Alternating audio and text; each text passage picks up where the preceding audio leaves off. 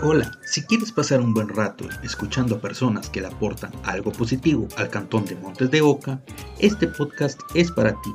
Escuchando Tertuleando en Comunidad, un trabajo del TCU reconociendo el entorno de la UCR. Buenos días, buenas tardes o buenas noches a todas las personas que están escuchando este bonito podcast llamado Tertuleando en Comunidad.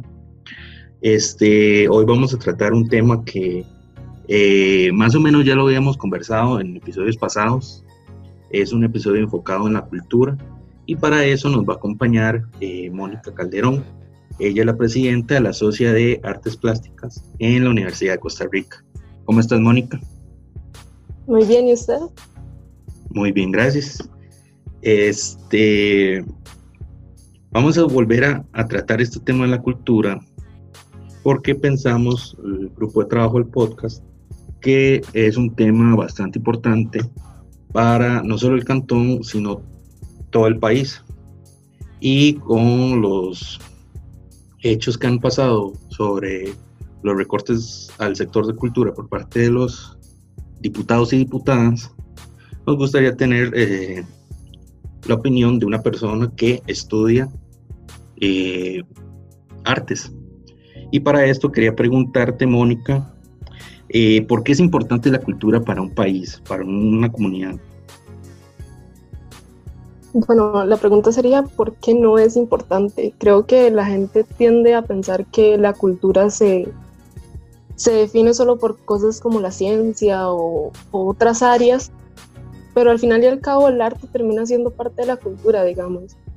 Hablamos de culturas prehistóricas, digamos, toda la prehistoria, toda la, la historia, lo sabemos por el arte, por lo que ha quedado el resto de estas culturas que termina siendo arte. Y el arte en la actualidad sigue siendo un sistema que nos permite expresarnos, que permite desarrollar la cultura como tal, el cómo nos relacionamos entre nosotros, cómo nos expresamos. O sea, todo, es que la cultura al final y al cabo termina siendo arte incluye otras, otros factores, pero al final y al cabo el arte es el que termina dialogando todas estas eh, actividades, todas estas relaciones entre las personas. ¿Y qué opinas de la, o sea, lo que ahorita estamos pasando con todo el contexto de, de la pandemia y que muchas personas estén encerradas en sus hogares? ¿Cómo ahí la cultura aporta? Bueno, es un poco, un poco más complejo en el sentido de que para un artista desarrollar bajo la pandemia se vuelve complicado porque los artistas terminamos dependiendo del resto de personas. Entonces, para un artista estar encerrado en este momento es bastante difícil. O sea, ¿cómo uno va a enseñar lo que uno está creando? ¿Cómo va a expresar todo esto si no está esa interacción tan directa con las personas. O sea, claramente existen las redes sociales y por ahí pues se ha desarrollado bastante, pero muchos artistas no tienen acceso a internet o se les complica un poco más estas áreas o tienen que desarrollarse por otros medios y se ha vuelto como bastante complejo poder vivir, poder seguir como desarrollándose en el arte bajo este contexto de, de la pandemia y de la cuarentena. ¿Y nos podrías contar un poco sobre tu experiencia como una persona que ha decidido dedicarse a, eh, o sea, dedicarse profesionalmente a las artes?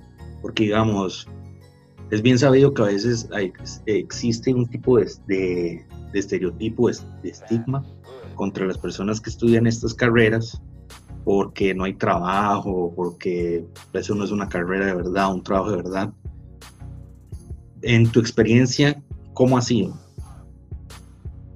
Bueno, en mi experiencia, pues sí, hay muchos estigmas, como que nacemos como con un talento mágico ancestral, no sé, como que llegan las musas y nos dan como todo el conocimiento místico y ancestral de, cómo crear arte, y eso es una mentira gigantesca.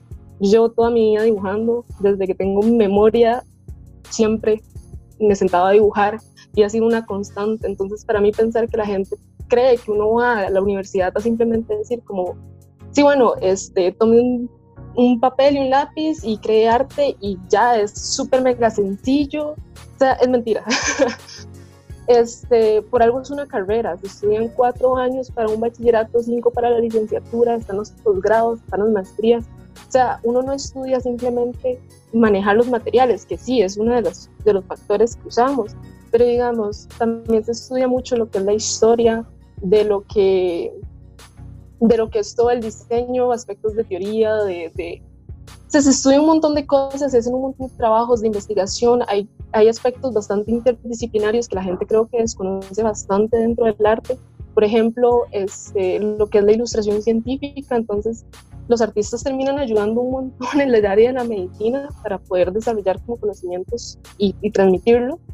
Este, en aspectos como en la educación, por ejemplo, todo esto del, del, ay, se me fue el nombre, de lo que trabajan con los niños, este, estimulación temprana, pues ocupan ciertos materiales y, y ayudan mucho a desarrollar el conocimiento, también es terapéutico, también ayuda en, cosas más psicológicas de las personas. Entonces, hay que estudiar un poco de todo. Si usted quiere hacer una obra, no puede simplemente decir como, bueno, voy a pintar un perrito y ya. Hay que aprender a manejar un poco la simbología, los colores, los materiales. No es simplemente decir como, bueno, agarré un papelito bien bonito y me senté por cuatro años a hacer eso y nada más. O sea, la idea de un artista que simplemente es tocado por los dioses y crea y ya es una falacia, digamos. Y es importante dejar como eso claro, digamos, que uno estudia y no solo estudia manejar materiales, estudia un montón de cosas más. Y por cada proyecto que uno haga, que uno realice, tiene que llevar un estudio previo para aprender sobre todo el contexto que usted quiere trabajar dentro de este proyecto. Y Mónica, ¿qué opinas vos de la importancia que también le da la U a estas carreras? Porque yo siempre he pensado, yo no soy muy fan de este auditorio gigante, que es muy bonito, pero que hicieron afuera de sociales, el aula magna, porque y se ve que costó bastante. Y en el otro lado de la U, muchas aulas de, de de muchos cursos de arte se inundan cada vez que llueve. Y posiblemente con las lluvias de estas semanas, di, esas, esas aulas, esos talleres, si se tuvieran que haber cerrado porque se hubiera inundado igualmente. Y vemos como que la U ahí como que, mm, como que no, no se pone el, no se pone al corriente con estos temas. ¿Vos qué opinás de, de esta forma en que la U más bien la administración de la U, como que no, no toma eh, con la misma seriedad todas las carreras. Bueno, eso es un tema que bastante, o sea, me molesta bastante. Creo que la gente, insisto, cree que artes es simplemente tener un talento místico ancestral y que la gente no necesita realmente de ir a aprender, que no necesita de ciertos materiales, digamos yo soy estudiante de pintura, yo tengo el privilegio de que no necesito ciertos eh, maquinarias que otras carreras se ocupan. Por ejemplo, eh, eso de, lo que vos hablabas de estos talleres que se inundan son de la parte de escultura y de cerámica. O sea, son personas que necesariamente ocupan maquinaria, ocupan sierras, ocupan los tornos, ocupan un montón de materiales.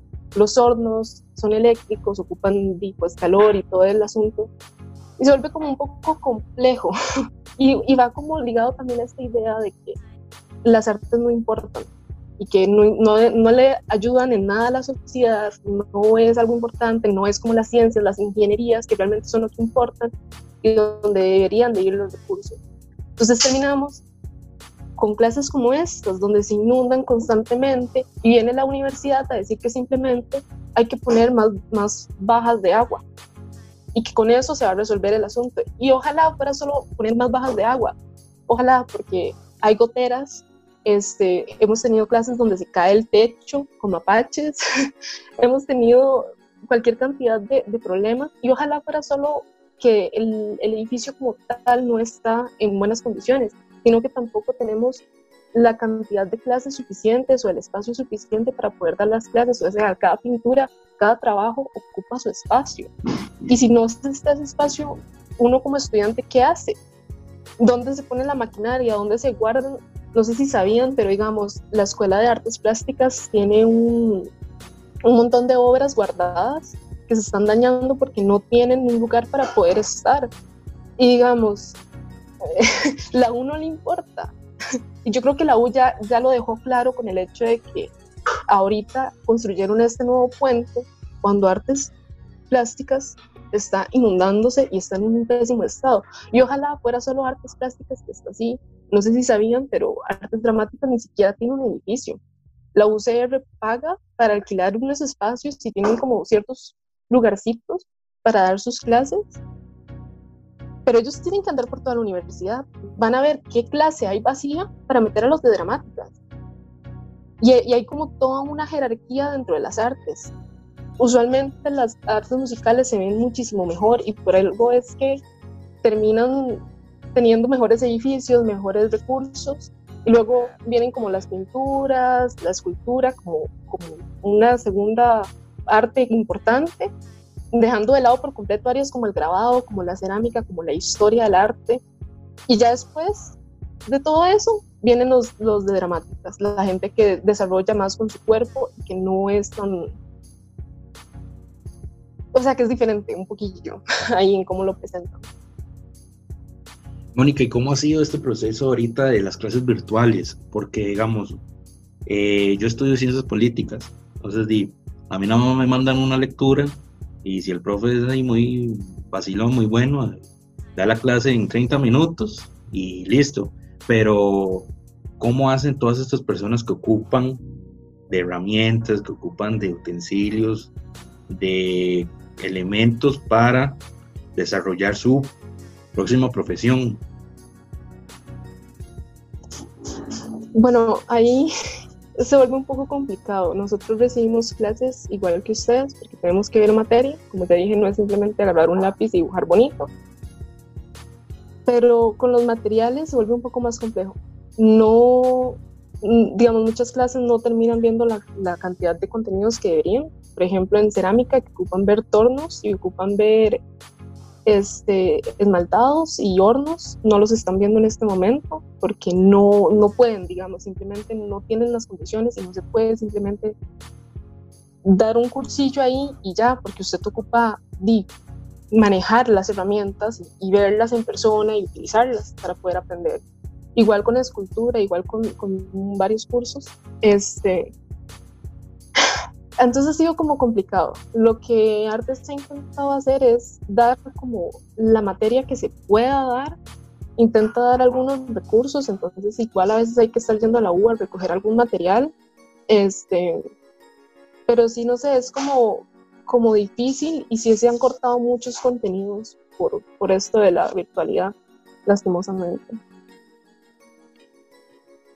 Mónica, y ahora saliendo un poquito de, del entorno de la U, este, ¿cómo pensás vos que Costa Rica... No, mejor te voy a hacer esta pregunta primero. ¿Qué pensás vos de los recientes cortes al sector cultural de nuestros diputados y diputadas en la Asamblea Legislativa? Honestamente fue algo que no me sorprendió ya era algo que me venía como esperando. Costa Rica nunca ha apoyado realmente las artes y si lo hace, lo hace como con esta idea de mantener al pueblo feliz y que un artista no pueda decir como, hey, no, es que no me están dando oportunidades, en, digamos, el país no me está abriendo las oportunidades, porque Costa Rica fácilmente se lava las manos diciendo, sí, tenemos estas políticas, tenemos estas agrupaciones, pero es mentira, no da abasto. Y ahora con todo esto de la cuarentena, claramente el gobierno tenía que ver de dónde diantres sacaba plata. Y cómo no, agarrar a un sector que ya por sí solo no le dan el reconocimiento que se merece y le cortan ahí y ya, nos lavamos las manos, aquí nada ha pasado, ya tenemos el dinero que pagamos, que igual están hablando de que supuestamente quieren hacer unos recortes más, más grandes, yo al final no sé si los, si los quieren hacer o no. No me sorprendería si los terminan haciendo y creo que por eso mismo la gente dice, no, no vaya a estudiar artes, porque ¿de qué le sirve? Si ni siquiera el país lo apoya, ¿quién lo va a apoyar a uno? ¿Quién lo va a respaldar? Se vuelve como complicado, pero no es de esperarse de un país que nunca le ha dado realmente la importancia que se merece. Mónica, ¿y qué, qué pensás del, del Ministerio de, de, Cultura?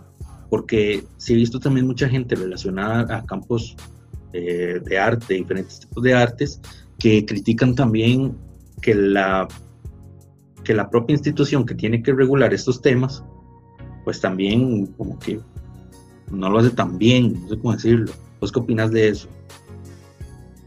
Yo en realidad concuerdo bastante con eso.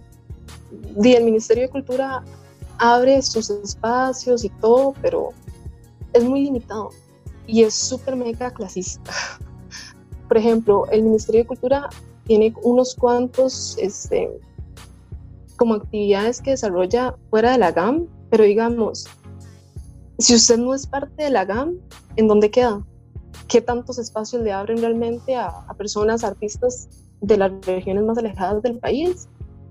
O sea, un artista no está solo en San José, en Cartago, en, en, en Agam, digamos. Hay artistas fuera de acá que necesitan recursos, que necesitan ver cómo se la juegan para poder estar. Y el Ministerio de Cultura no lo hace realmente. Y vuelvo a lo mismo, hay como cierta idea de que hay artes que son más importantes que otros.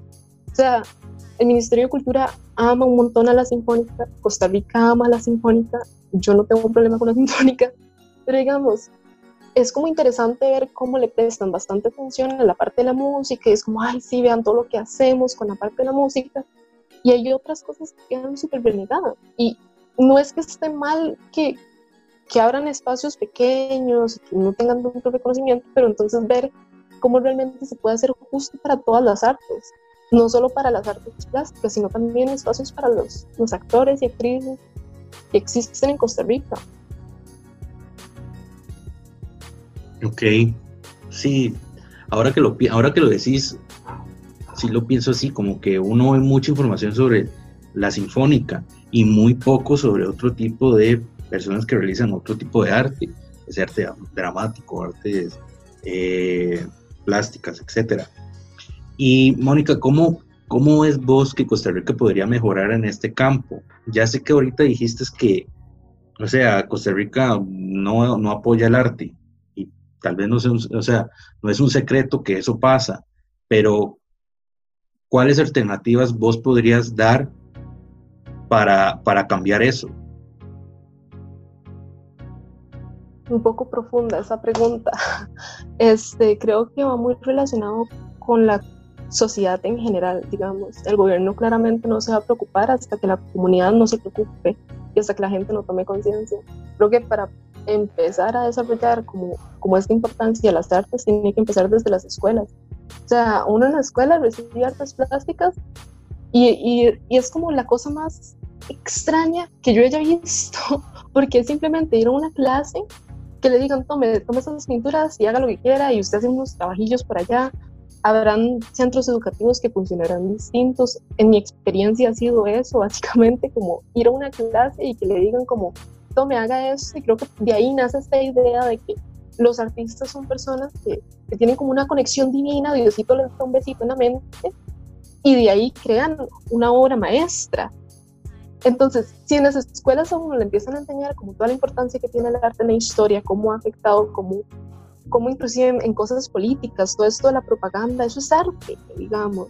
Entonces, desde que, desde que las escuelas empiecen bueno, hasta que las escuelas empiecen realmente a darle la importancia que el arte merece, no creo que Costa Rica vaya a hacer un cambio y abrir realmente los espacios, porque a la gente no le va a interesar.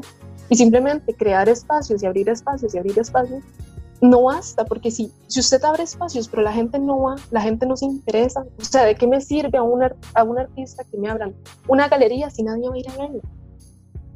O sea, hasta que no se desarrolle realmente esa mentalidad de que las artes importan, de que las artes son necesarias y que la gente realmente participe, no, no creo que vaya a haber ningún tipo de, Mónica, y vos como presidenta de la, de la Sociedad de Artes Plásticas, eh, ¿saben de algún proyecto o algo por el estilo que está, que esté haciendo la U o la propia socia como para apoyar a, a, estos, a estos artistas que se les invisibiliza su trabajo? Bueno, eso es un trabajo que es bastante constante o hemos tratado de que sea bastante constante. Ahorita nosotros como, como Asocia de Artes Plásticas queremos este, sacar una especie de, de galería virtual, llamémosla, pero más como una especie de portafolio donde la gente pueda ingresar, ver los trabajos que están haciendo los mismos estudiantes y usted pueda contactarlos para contratarlos en algún trabajo que usted necesite. Este, también hay diferentes espacios que, que se abren, lastimosamente son bastante internos dentro de la escuela, este, y sí se ha buscado ver cómo se abre. En teoría son abiertos al público, pero la mayoría de personas no asisten. Antes de que ocurriera todo esto de la cuarentena, en el, en el antiguo edificio de ingeniería se trabajaban bastantes eh, galerías y cada cierto tiempo se abría una nueva exposición y era abierta al público. Este, usualmente los que íbamos eran los mismos estudiantes de la escuela. Este, y sí se mantiene como, como este, este intento de, de, sacarlo fuera de la escuela, pero lastimosamente como que no se ha logrado, digamos, llegar a, a, otras personas. Y usualmente si llega a otras personas son como a los amigos de gente de artes plásticas. Entonces se mantiene como en una burbujita. Pero si hay unos cuantos por allá, este, igual se trabajan, se trata de trabajar en conjunto con las otras escuelas de, de artes este, para hacer trabajos interdisciplinarios que son sumamente importantes. Em, pero sí, es como, como muy cerrado, lastimosamente. ¿Y no sabes de alguna actividad que se vaya a realizar pronto, como para que tal vez la puedas anunciar por aquí y nosotros también la podamos anunciar desde el TCU? Eh, bueno, ahorita, esta semana de hecho, se está trabajando algo bastante interdisciplinario, es con la gente que seguimos aquí, junto con las tres asocias de artes musicales, artes dramáticas y artes plásticas. Este, básicamente queremos llamar la atención y decir por qué las artes son importantes y, traer como todo esto que estamos hablando al, de otras formas, pues.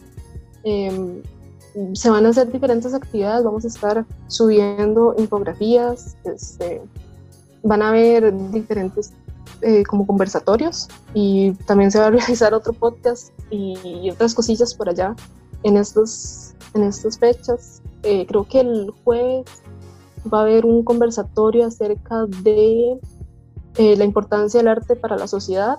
El viernes, si no me equivoco, la temática es las mujeres en el arte y el podcast va a estar relacionado con el proceso creativo ahorita durante la cuarentena si uno quisiera eh, ver todos esos eventos, por decirlo así, todas esas, todas esas actividades, eh, ¿dónde uno puede verlas? ¿En el Facebook de la asociado de la escuela? Va a estar, va a estar en vivo en, el Facebook de la FEUR, si no me equivoco.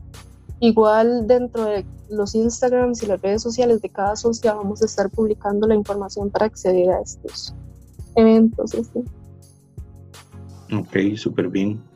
Este, tal vez para ir finalizando, eh, quería hacerte una pregunta sobre qué es lo qué es lo mejor de ser un estudiante de artes, o sea, o ser alguien que va a trabajar de con las artes, porque como vos estudias eh, esta carrera, sí es interesante saber la opinión, porque por lo general como ahorita estábamos hablando, siempre están estas, estos dichos de que vos no vas a tener trabajo o que te vas a morir de hambre, no sé qué, no sé qué. Pero sería interesante ver una persona que estudia artes decir, yo quiero estudiar artes porque me, por esto y esto y esta razón. ¿Vos qué dirías? Bueno, toda una vida me ha gustado el arte y siempre he pensado que qué infeliz sería vivir una vida trabajando algo que no me gusta o estudiando algo que no me gusta. Y toda una vida me ha apasionado, apasionado el arte. Este, además de que esta idea de que uno no puede conseguir trabajo es un poco mentira, si usted se, se la sabe cómo jugar, acomoda las cartas a su favor y, realmente está constantemente activo, se, se, pueden lograr cosas. No es como que uno se vaya a morir de hambre, tal vez no vaya a ser el, el ricachón más grande, pero sí hay opciones, hay bastantes, este, hay bastante competencia. Pero lo que yo sí diría es que es, algo que apasiona, es algo que a la gente le gusta. Y si usted estudia arte, es porque realmente usted le tiene ese amor y esa pasión y, no le importa tanto el dinero como, como ya pensando en, cómo voy a trabajar después, sino que es más como esto es lo que me gusta, esto es lo que me apasiona y esto es lo que yo le quiero dejar al mundo.